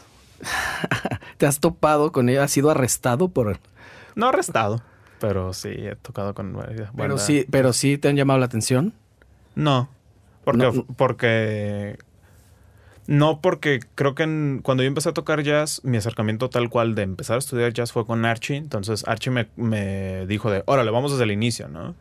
Y me fue llevando de manera progresiva hasta que, pues sí, o sea, me hicieron clic cosas de la historia. Digo, aprendí como cositas del lenguaje y lo que sea. Dije, ahora le va, ¿no? Entonces, digo, yo no, no es como que es el jazzista por excelencia, no tengo todo el lenguaje jazzístico. Definitivamente tengo formación de jazzista, creo yo, por el tema de la improvisación, pero hasta ahí. Entonces, puedo ser como que medio... Sí, claro, aquí están estas frases de X baterista, ¿no? Claro. que sea, pero hasta ahí. Pero sí se ve también que es un mundo a lo mejor por definición cerrado y un poco hermético, difícil que entre alguien más. Casi que están rolando las mismas, los mismos personajes. sí, esto es en, todos lados, sí, esto es en todos lados. ¿Sí crees que es mundial ese rollo? Sí, claro, por supuesto. Es, es, y eso se sabe, pues, o sea, tanto de gente, por ejemplo, en Nueva York que dicen, si no quieres, si quieres estar aquí tienes que estar bien al tiro en todo. Porque aquí compites con la clase mundial, ¿no? En México lo equivalente sería el DF. ¿Por qué? Porque si llegas al DF estás compitiendo con gente como no compitiendo, pero estás en el mismo en el mismo circuito que está Tabon Andayapa, que está Jorge Servín, que está Gabriel Puentes. Dices, pues claro, son bateristas de o sea, incontables años de experiencia y y que hasta cierto punto, digo, a mí se me viene a la mente mucho este Tabon Andayapa, que yo puedo decir que es mi baterista favorito de México. Ok. Que yo siento que, o sea, como que él conoce muy bien la historia y hace otras cosas también por fuera y no ha cerrado solo el jazz y no solo cerrado a lo que hacía antes, sino a lo que se está moviendo también. Ya. ¿Proyectos personales? ¿Proyectos tuyos? ¿Compones? Sí, compongo. ¿Por qué eh, lado se van? ¿O no tienes este, ataduras? Antes quería hacer una especie de... Yo estaba muy obsesionado gracias a Chen, culpo de esto Chen, por una banda que se llama Body que es, o sea, es jazz, pues sí, es improvisación y lo que sea pero con este sonido moderno, ¿no? Es mucho rock, es mucho electrónica, es mucho, o sea, derivado de ahí, pues, de ahí viene esa influencia. Que el bajo con pedales, ¿no? Que, que los, los, los metales tienen efectos, cosas así. Órale. Entonces hice, y todo esto está en, en mi disco duro, en mi computadora. Y creo que por ahí está en SoundCloud, como las maquetas. Ajá. Pero hice, me, me di como el reto personal de, ah, voy a escribir un disco así. Y escribí como unos 5 o 6 temas y los, o sea, los grabé las maquetas MIDI y yo grabando batería. Y hace poquito,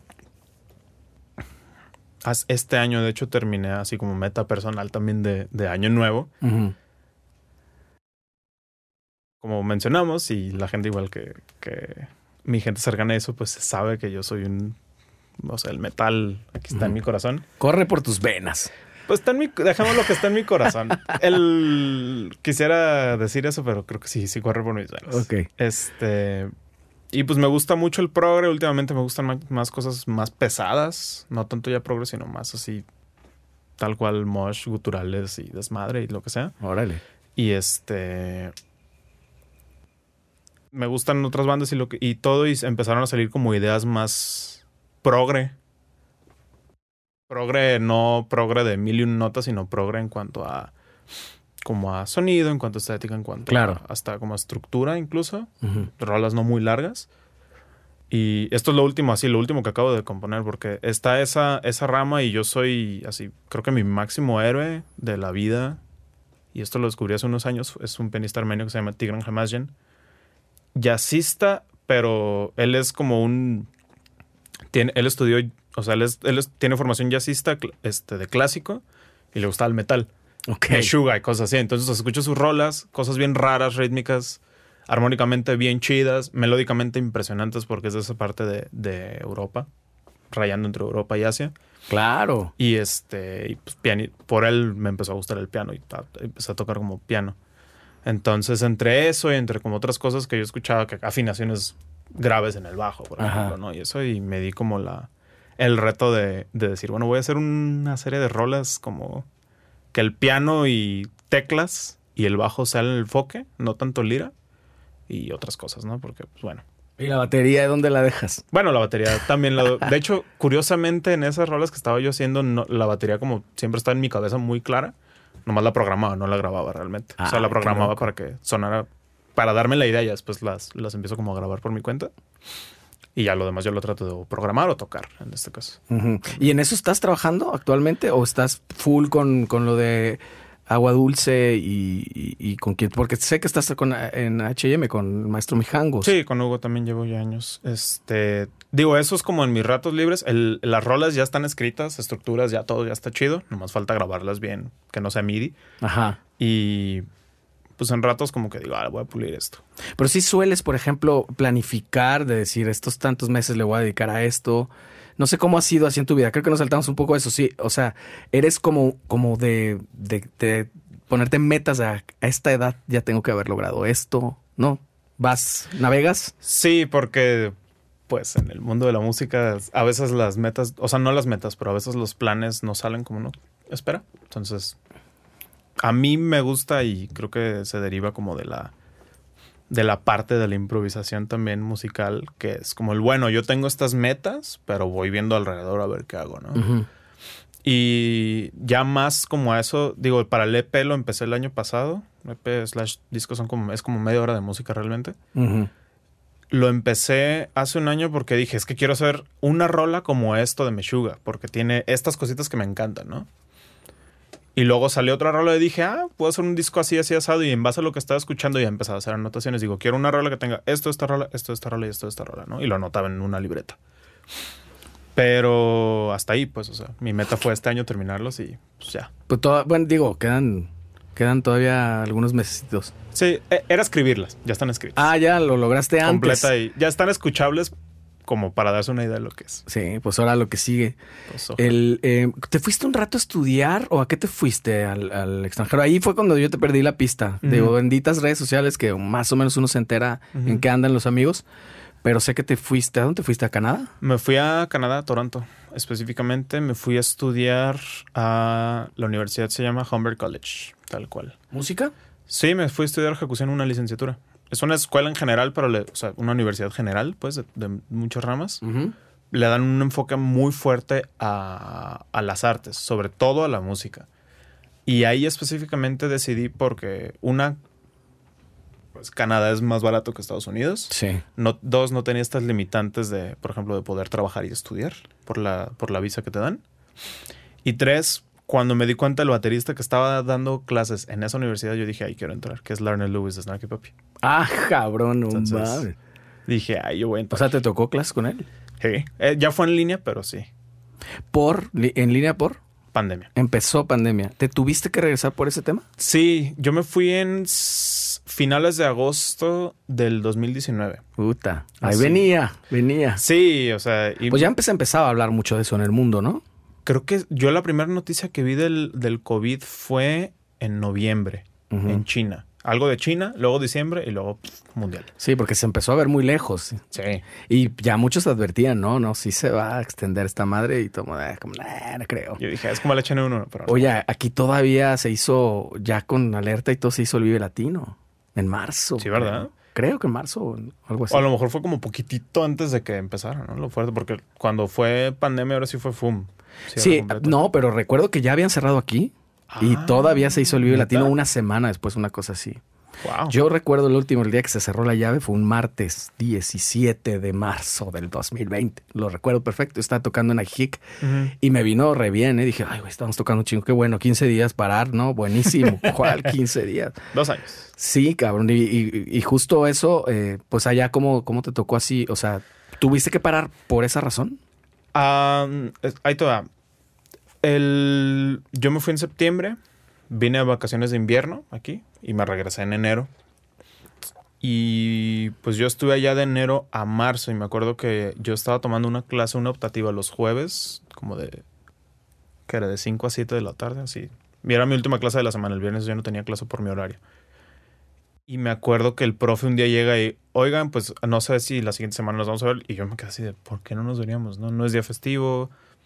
Acaban de pasar parciales. O sea, y allá en Canadá después de los parciales te dan una semana de descanso, de break. Ok. Entonces yo dije, pero acabamos de llegar de esa semana. Ah, cabrón, pues se me hace raro, ¿no? Empiezo a ver noticias, digo, ah, por el virus. Eh, pues sabe, no sé. Esto fue un jueves. Creo que fue sábado o domingo nos mandan un comunicado. Esta semana no hay clases. Porque tenemos que ver qué va a pasar con la situación del COVID. Ok. Lunes no hay clases, martes no hay clases. Todo estaba solo, me acuerdo. La gente como que no entendía qué onda y estaba con el rush de comprar papel. Eso acuerdas estuvo perfectamente? cagadísimo, güey. Bueno, había desabasto de papel higiénico. De entonces- todo lo que podíamos hacer, lo que elegimos como humanidad fue hacernos de un chingo de papel del baño. No vaya a ser. Aparentemente es algo muy necesario para la supervivencia humana, güey. O sea, más que latas de chícharos. No, no, yo sigo sin entender, pero dije, bueno, no, no sabemos nada del virus, está bien. Y me acuerdo que fue, estábamos esperando que nos resolvieran la situación de las clases, si era en línea o si era presencial. Y me acuerdo que esto fue un miércoles, y yo les dije a mis papás de, oigan, está este rollo así. Entonces, déjenme ver, ¿no? Miércoles me avisan, es en línea. Yo dije, yo no tengo nada que hacer aquí. Y me, o sea, ese día yo le hablé a, mi, a mis papás de que me regreso, no tengo nada que hacer aquí. No puedo ir a estudiar, porque yo estudiaba en la escuela de batería. Si es en línea, pues en línea en mi casa. Ajá, prefiero irme a mi casa donde tengo mi set y allá estudio, ¿no? Entonces, me acuerdo que fue eso y en dos días de que empaqué cosas, dejé el cuarto y creo que lo, una chica del, de ahí de la escuela, amiga de una amiga mía de allá, este, estaba buscando un cuarto y yo le dije, yo voy a desocupar esto. Y ya como que hicimos un acuerdo, le hablé a mi casera y todo chido. Triangulamos ahí las cosas. Y yo volé, me acuerdo. Esto fue el miércoles. Yo el viernes, jueves o viernes, eso sí no estoy seguro. Creo que fue viernes. Vol- me trepé al avión como a las 8 de la noche. Este, todo solo, así, todos parecía Sí, una película. película de, de zombies postapocalíptica, ¿no? Así, todo solo, la gente en pánico, gente llorando en el aeropuerto, o sea, Sin papel del baño. Ah, sin papel del baño. sí, o sea, como, como ah, un poco como hasta surreal, ¿no? claro. Y pues yo traía el. Yo traía, me acuerdo que yo traía como una especie como de esta de. de ¿Qué es? Las bufas que le llaman que te pones aquí para cubrirte del frío esta parte. Yo traía eso porque yo no traía cubrebocas. Y estaba lloviendo ese día, o sea, llego al aeropuerto, yo con mis audífonos, todo bien. Volé entre la noche de ahí, del Toronto, al DF. Llegué al DF como a las cinco y media de la mañana más o menos porque el vuelo se tardaba un rato. Del DF esperé como hora y media y volé acá a Guadalajara. Llegué aquí sábado en la mañana. O sea, en mi casa, llegué, llegué a mi casa como a las 11 de la mañana el sábado. Y me acuerdo porque yo llegué a Guadalajara, llego a mi casa y veo noticias, se cierran fronteras. Yo dije, ay, güey, la libré. Justo a tiempo. Sí, hubo gente así. que se tuvo que quedar. Sí, me, me contaste también de un compañero, ¿no? ¿Qué le pasó? Sí, un, un amigo turco que le, que le pasó que estuvo ahí encerrado y pues no, no podía regresarse. Pues, en cuanto pudo regresarse, se regresó. Y ya nunca retomaste eso. ¿Te quedaste qué, a la mitad o apenas empezando? No, haz de cuenta, yo para entonces, yo terminé el semestre en línea desde aquí. Ok. Y digo, afortunadamente yo llevé- me había hecho de como de equipo para grabar, entonces pues nomás, pum, conecté, vi cómo funcionaba todo y podía tomar clases en línea así. Y me aventé otro año y medio en línea en la carrera. Entonces, un año completo, segundo año de la carrera, tercer y cuarto semestre me lo aventé en línea. Y tercer año me aventé, metí materias parciales porque ya eran otras cosas que ensamble y cosas así. Dije, yo no planeo tomar ensamble otra vez en línea porque era grabar. Claro. Y dije, no. Y tomé arreglo, tomé como cositas como de producción. Y luego, después de eso, dije, le voy a poner una pausa porque en línea ya. No, no te creas, no le iba a poner pausa. Terminé el semestre. Esto fue el año pasado. Te estoy hablando que esto fue el año pasado. Terminé el semestre como por ahí de mayo. A mayo y yo entraba en septiembre y dije, bueno, pues ya me voy a regresar, ya todo se está abriendo. Y nos estaban dando las cosas. Este. Y bueno, temas ahí de salud mental mías también, que dije, no lo sé, Rick. Estaba, ya estaba dejando ir porque ya Agua Dulce ya se estaba moviendo, ya estaba viendo actividad otra vez con Hugo, Ujú. Jangos, ya estaba empezando a tocar otra vez y decía. Y pues llegó un momento que dije, nada, no me voy a regresar este año, me voy a tomar un año como sabático de estudio para Ujú. hacer las cosas. Ya estaba chambeando en solfegio dando clases. Y pues ya no me regresé, entré a estudiar aquí. O sea, ahorita es. ¿Está pausado? ¿No, ¿No está decidido que no regreses? ¿O ya está decidido que no? De manera indefinida no me regreso. Ok. Cu- Cuéntame del, del- del lado entonces eh, docente ahora. Que mm, no sé si también das clases presenciales, o sea, particulares. ¿Estás en solfegio nada más o estás más en más Eh, Estaba en empresas? solfegio. Iba a decir, ups, se me salió, bueno, este, escuelas. Estaba en solfegio, en la academia, en- ahí en Providencia, en Terranova. Eh, estuve, creo que el año sí lo cumplí, año y medio más o menos, porque pues chamba y no estaba tocando tanto. Y entre eso y pues que estoy transcribiendo también mucho por comisiones. Ajá. Entonces, este, Ahorita me cuentas lo de Drumio. ahorita te- ahorita Le- que- quería ver esto de la docencia, el lado de qué, qué cosas replicaste que te gustaron a ti de maestros y qué cosas dijiste, esto No. no, lo voy a hacer. Ok. Ahí en solfegio se me hizo bien chido porque yo, a mí me gusta mucho dar clase en general. O sea, es algo que disfruto y hasta, digo, ahorita no doy tantas clases, tengo un par de, este, uno o dos alumnos ahí que doy como en línea. Pero el, ahí me dio como chance de, de experimentar como cositas, ¿no? Entonces, sí, claro, yo soy de la idea de que uno dando clase es pues lo que le enseñaron y cómo le enseñaron, ¿no? Sí. Para bien y para mal. Para bien y para mal, exacto. En mi caso, yo vi cosas que, por ejemplo, a mí me gustaron mucho como...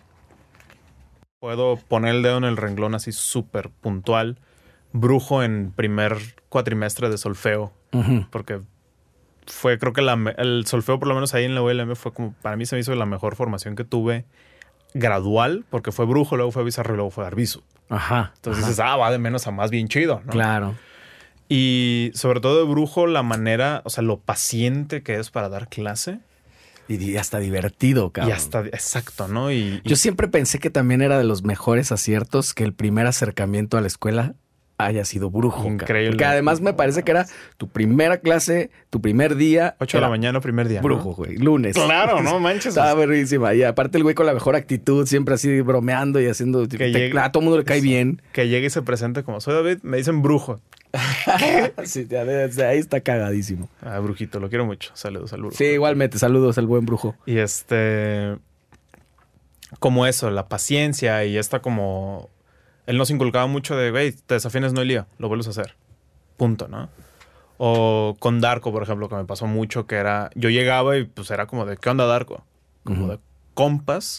Sí había esta barrera alumno-profe, pero era mucho esta de, no, más de alguna vez, o sea, de cotorreamos y, ay, güey, ¿sabes qué? A ver, déjalo pienso. Como un compa dándote un, pasándote un tip de algo, ¿no? Entonces a mí me gustaba mucho eso, pero también digo, empecé a ver cosas que conmigo tal vez funcionaron que con los alumnos no funcionan porque pues cada persona es diferente. Entonces empecé como a... Hasta que llegó un punto en el que dije, claro, estas son las cosas que funcionan sí o sí. Estas cosas las puedo como moldear, ¿no? Dependiendo del alumno. Y, y pues sí, como que ahí iba viendo cómo y me ideé, digo, la meta de los alumnos ahí de, esa academia de solfegio es que lleguen y quieren tocar rolas. Entonces, yo les he explicado como de, ok, ¿quieres tocar esta rola? Y les escribí una estructura, ¿no? De, vamos a ver la estructura, te voy a explicar. ¿Sabes lo que es la estructura? No, pues que no, mira. Intro tal y tal es la estructura como, esto es lo, las partes normales de una canción, puedo ver esto. Punto. Se las escribía de manera visual para que estuvieran tocando y viéndolas enfrente del pintarrón, porque yo soy muy visual también. Y ya como que, ah, ok, entiendo. Entonces el verso es esto. Ajá, exacto. Ah, ok, muy bien, ¿no? Y a veces de que, a ver, te voy a poner esta canción. ¿Qué parte crees que sea? No, pues que es el coro. Ah, muy bien, ¿no? O no, este es el verso por esto y por esto, ¿no? Ok. Llegó un momento en el que sacábamos esa rola y los ponía a analizar un poquito como el, o sea, sí la batería, pero checa como en bona. Ajá. Porque pues Entender la canción. Entender la rola, ¿no? ¿Para qué? Para la hora de tocarlo es como de, ah, ok, esta es mi función en la rola, esto está haciendo la canción, así se siente esto. ¿Por qué se tomó esta decisión? Por esto, por esto, por esto, por esto, por esto, ¿no? Claro. Como ese tema y pues sí, los ponía a leer, no tanto con los libros, porque se me hacía como que se aburrían. Entonces pues era como, te voy a enseñar a leer para no decirte, mira, es pum, pa, pum. Si no es, mira, te lo escribo. Ajá. ¿Tienes dudas? Sí. ¿Qué dudas tienes? Tal. Ah, mira, tal, tal, tal, tal, tal. ¿no? Y, creo que una clave es lo que dijiste al principio, que te gusta. Porque luego hay muchos maestros que, dan clase porque pues, es lo que hay. Y, ahí es, es una vuelta de tuerca importante. Que, a ti sí te gusta auténticamente compartir clases. Sí, lo disfruto mucho. Disfruto mucho dar clase. Y, no solo eso, o sea, sí, que temas que me gustan si alguien tiene duda y, oye, ¿me puedes explicar esto? Sí, Kyle, no manches. O sea, ven, por supuesto. O sea, extra escolar. sí, sí, sí, sí, sí. Extracurricular. Sí, ajá. O sea, si yo lo vendo como clase, por supuesto, chido. Pero pues hay. O sea, a mí lo que me gusta es eso, pues es como el, enseñar a alguien más, porque también eso yo me doy cuenta de si realmente sé algo o no. Claro. Cuéntame entonces ahora lo de Drumio. ¿Cómo fue esta cosa? está increíble. O sea, es un canal que, digo, yo creo que poca gente que se dedica a la música no conoce, pero como que explotó en la pandemia, ¿estoy en lo correcto o no? No, eso parece. ¿Es antes? Eso parece. Sí, Drumeo lleva desde, si mal no recuerdo, 2008, 2009. No, mucho antes. Años, años, y empezó como un canal didáctico de bateristas. Y yo, yo, yo me acuerdo porque algunos videos que yo llegué a ver como de técnica que nadie me, enseñaba o que nadie me había enseñado en ese entonces, pues atendía la mejor herramienta de a mi disposición que fue YouTube. Claro. sí, por supuesto. Es una gran herramienta. Sí, sí, sí. Y muchos videos eran como de Dromio, ¿no? Y era pues este, este cuate que pues, estaba sentado en su silla de escritorio con su pad y mira, y te lo explicaba, ¿no? Ah, órale. Y, y luego el, primer video como que vi como tal de ellos fue como una, esta clínica o esta como invitación con Antonio Sánchez. Igual, lo que hace Dromio es empezó haciendo eso. Es, tienen su estudio y traen un baterista de clase mundial. Género que sea. Un baterista relevante. Chad Smith. Este, Ahorita Chad Smith, ¿no? Por ejemplo, lo último que salió. Y este... Y es como de, órale, vente y da esta... Y... ¿qué, ¿De qué quieres hablar, no? Es un en vivo que vamos a hacer de hora y media, se va a subir a YouTube. No, pues que de esto, ¿no? Y, digo, yo sé cómo funciona ahí la dinámica porque Larnell Lewis estuvo varias veces en Dromio y tuve un maestro en Canadá que también ha dado dos cursos ahí y nos, nos platicaba la experiencia. Que un día sí llegó de que me acaban de volar de Dromio, ¿no? Por ejemplo. Ah, órale, no, pues qué chido. Qué chingo. Ya nos empezó a platicar. Y este. Y eso, dar una clase y para la parte de paga, que el, el contenido en YouTube solito es impresionante y la cantidad de contenido y el nivel de tanto didáctico como de producción, es increíble en YouTube. Y la plataforma, la de paga, por suscripción, ahí sí tienes cursos específicos. Que un curso de doble pedal, que es lo del otro día estaba viendo uno de esos. Que un curso de lenguaje del jazz, que cómo grabar, que cómo, cómo mezclar una batería, por ejemplo, ¿no? Esa es la parte de, de paga. Entonces, es una plataforma durísima. Lo que yo ahí yo hago es eso, es transcripciones para esa plataforma, que es este tal cual rolas. Rolas tal cual es esta rola, versión estudio, órale. ¿Y, y tu dinámica de trabajo, eh, así no sé, día a día o semanales, te mandan material, tienes un deadline y tú sabes cuándo entregas y cómo entregas. Te- obviamente te dan ciertos, ¿no? Este, lineamientos de cómo entregar y tal, pero Sí, y este, digo, no es tanto ya semanal y eso, pero sí me, o sea, mi jefe, llamándolo de esa manera, me dice, ok, me manda un correo, oye, estas son necesitamos estas rolas, ¿no? Y me pone el deadline. ujú, De que creo que tengo una para la siguiente semana de Twisted Sister, no me acuerdo qué rola es. Y hace poquito me, ay, hace poquito me aventé una de mis favoritas que es Believe de John Mayer. Así dije, no manches, claro. Excelente, es una rola que conozco muy bien. Y, y me la manda, me dice tal.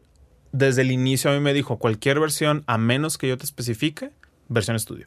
Punto. ok. Me mandó el formato porque necesitaban gente que maneje Finale. Este, y pues es mi software de preferencia. Entonces me, me mandó una como una plantilla que ellos tienen. Me dice, aquí llenas esto, tal, tal y tal. Y punto, ¿no? Tú sacas el tempo y así. Ah, este es el formato que le damos. Ya, pues al principio fue como de, oye, cámbiame esto por esto. No muevas estas cosas. Tú nomás transcríbelas. Órale.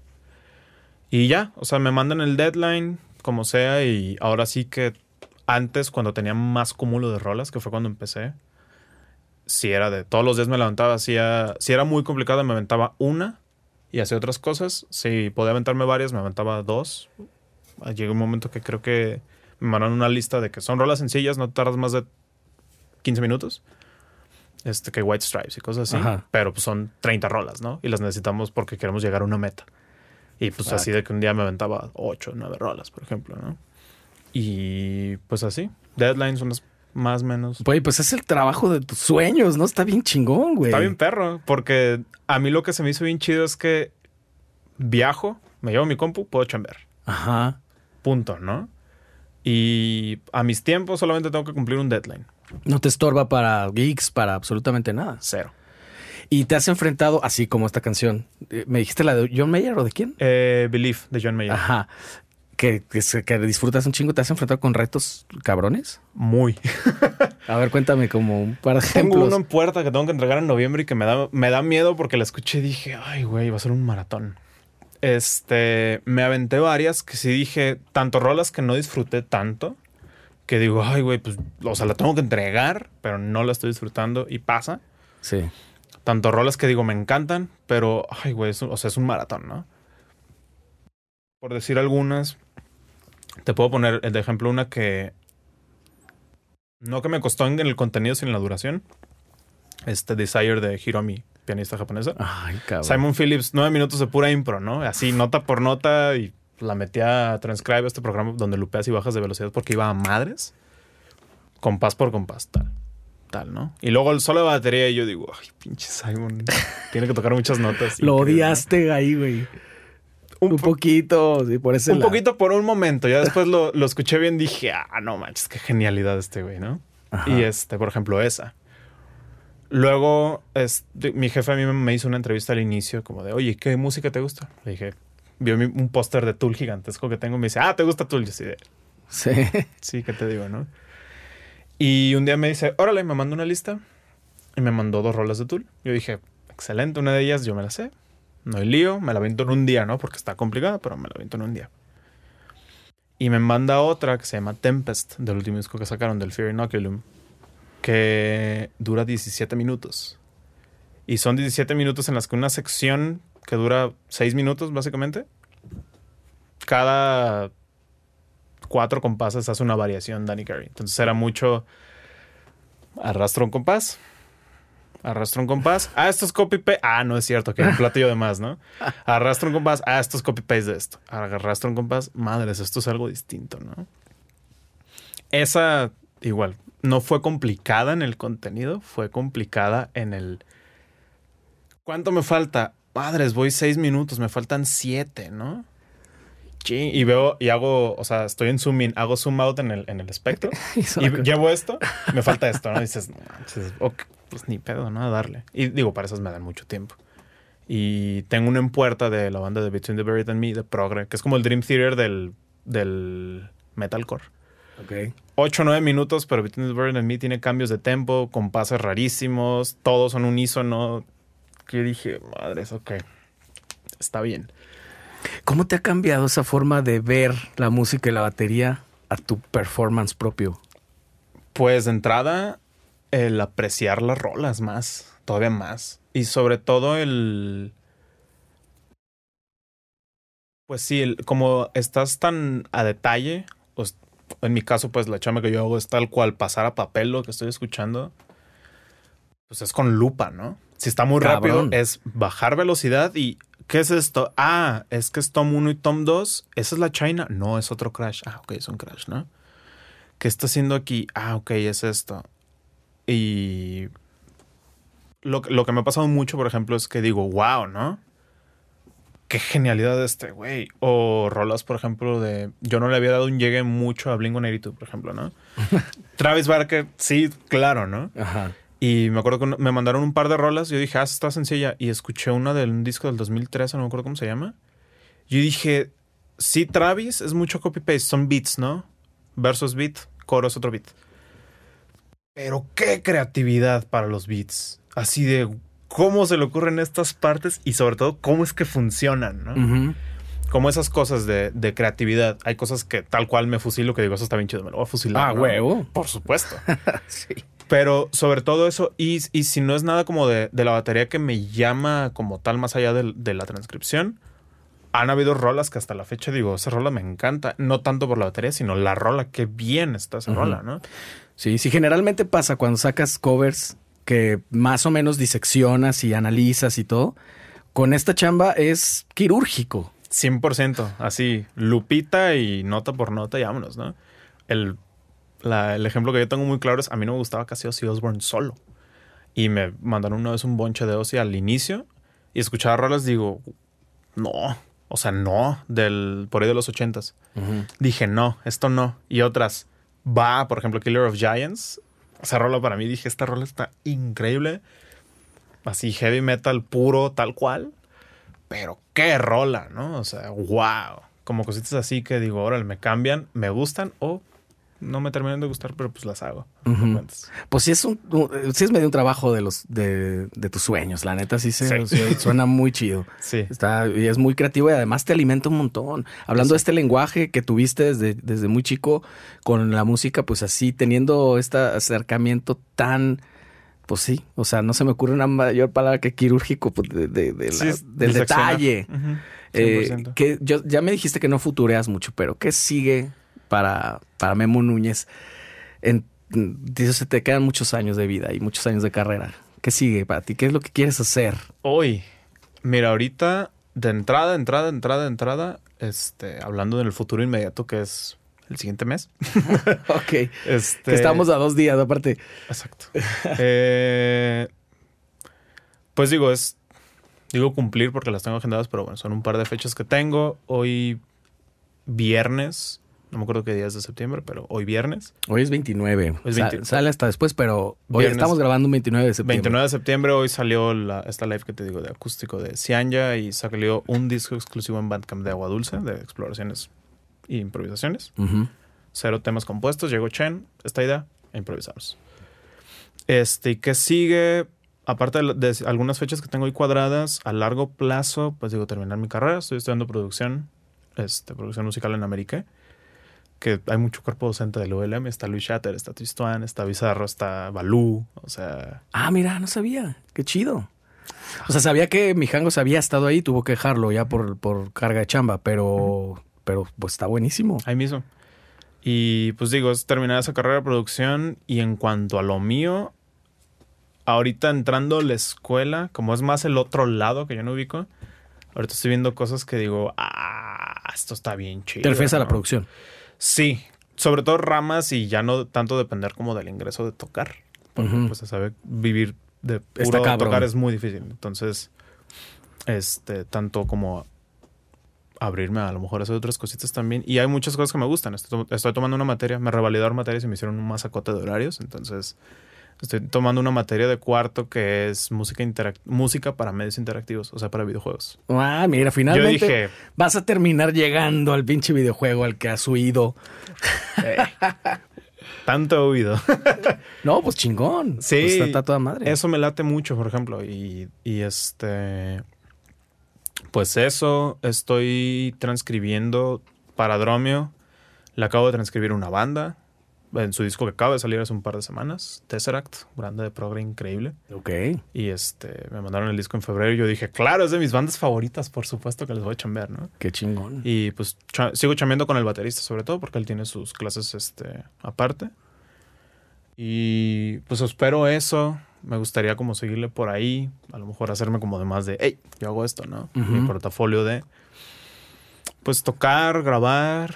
Ahora sí que vamos, o sea, pues yo voy viendo dónde lleva la corriente. Te, deja, te dejas llevar. Un poquito, Eso está chido también. un poquito, sí. Pues es- esa metáfora que hiciste de la improvisación también está padre en la vida. Tenerle, tener como el suficiente lenguaje adquirido para afrontar lo que te venga y puedas improvisar, ¿no? Recursos. Sobre todo no tenerle miedo. Y si lo tienes miedo, hacerlo con miedo. Exactamente. Yo tengo varios Eso. años haciendo muchas cosas con miedo. Este mismo ejercicio me la pensé un chingo, pero me- me- lo he disfrutado un montón y hay muchas cosas que, o sea, que tienes que perder. Y está bien chido que a tus 23 pienses así, porque algunos hasta después de los 40 empezamos a pensar así. Entonces está perrísimo. Te agradezco un chingo tu tiempo, Memo. No, pues muchas gracias por invitarme. Muchas gracias y seguimos ahí todo lo que estás haciendo. Muchas gracias, hermano. Muchísimas gracias. Nos vemos la próxima. Venga. Cuidado.